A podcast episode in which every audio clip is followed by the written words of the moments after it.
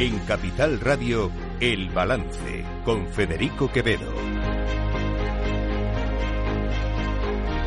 Señoras y señores, buenas noches, bienvenidos este martes 20 de febrero de 2024, son las 8, una hora menos en las Islas Canarias. Escuchan la sintonía de Capital Radio. Eh, les invito a que nos acompañen como cada día desde ahora hasta las 10 de la noche aquí en el balance. En el día después del día después de las elecciones eh, gallegas eh, y en un día en el que el debate, por decirlo de alguna forma, está ahora en sí son unas elecciones que solamente las tenemos que valorar desde la perspectiva o desde el punto de vista de lo regional, de la comunidad autónoma o de lo nacional. Esto es eh, lo que decía hoy el portavoz socialista Pachi López. En cuanto a la lectura nacional de Puigdemont o de no sé qué, ya ha dicho lo que pienso y ha dicho lo que pensamos en el Partido Socialista. Que esa lectura es tomar por poco inteligentes a los gallegos y a las gallegas, porque efectivamente no votaban a Puigdemont ni a nada sobre Puigdemont. Votaban sobre lo que querían para, para Galicia. Ah, o sea que los gallegos este domingo han votado solamente en lo que querían para Galicia. Obviamente lo que querían los gallegos para Galicia este domingo era al Partido Popular. Qué curioso, ¿verdad? Porque la semana pasada, la semana pasada, el mismo Pachi López decía esto otro. Fijaros una cosa sobre la mentira. El señor Feijó solo tenía un discurso, solo uno, y resultó una gran mentira.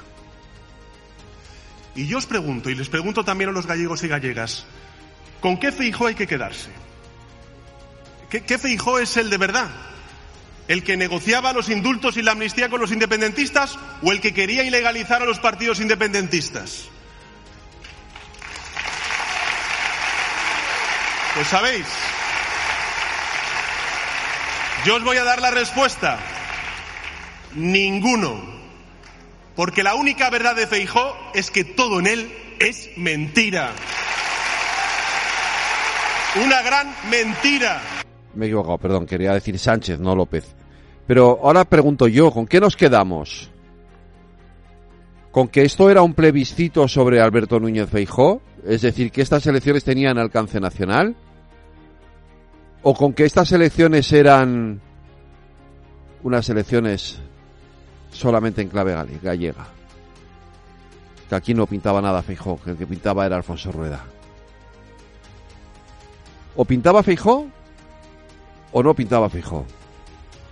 ¿O eran en clave nacional o eran en clave gallega? A ver, esto decía la portavoz del gobierno, Pilar Alegría, el martes de la semana pasada.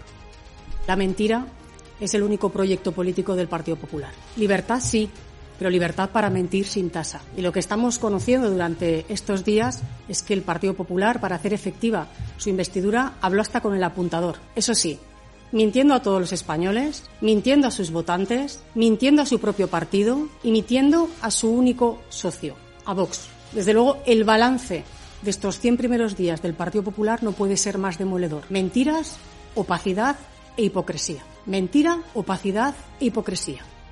¿Esto es clave gallega? Pregunto. Insisto, ¿esto es clave gallega? Creo que no, ¿verdad? ¿A que esto no es clave gallega? Pues miren lo que decía hoy Pilar Alegría. Eh, pero sí que les quiero eh, trasladar lo siguiente. La lectura de los resultados de estas elecciones eh, gallegas tienen que hacerse una clave estrictamente territorial. Esto no es una segunda vuelta de nada.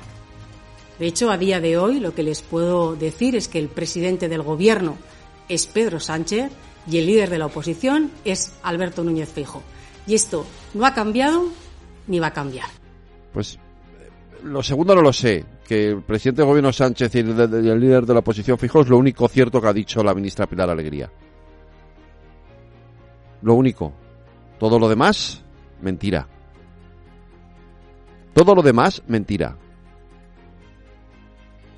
Porque estas elecciones, los primeros que han querido celebrarlas en clave nacional, en clave de plebiscito sobre Alberto Núñez Feijó, ha sido el Partido Socialista, ha sido Pedro Sánchez y han sido sus ministros, todos ellos. Podíamos haber puesto más cortes, ¿eh? Tampoco se trataba de sacarle los colores aquí a todo el mundo. En fin, me quedo con esto último de Feijó, que al final es quien debía tener la última palabra. Y lo digo con toda claridad, me repugna que el único principio del presidente del gobierno sea mantenerse en el poder y que haga lo que sea para preservarlo.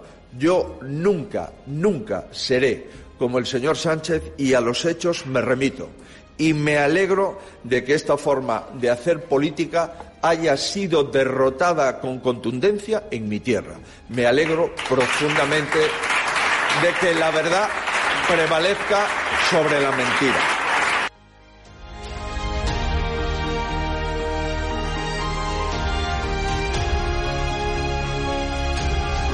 Están escuchando El Balance con Federico Quevedo.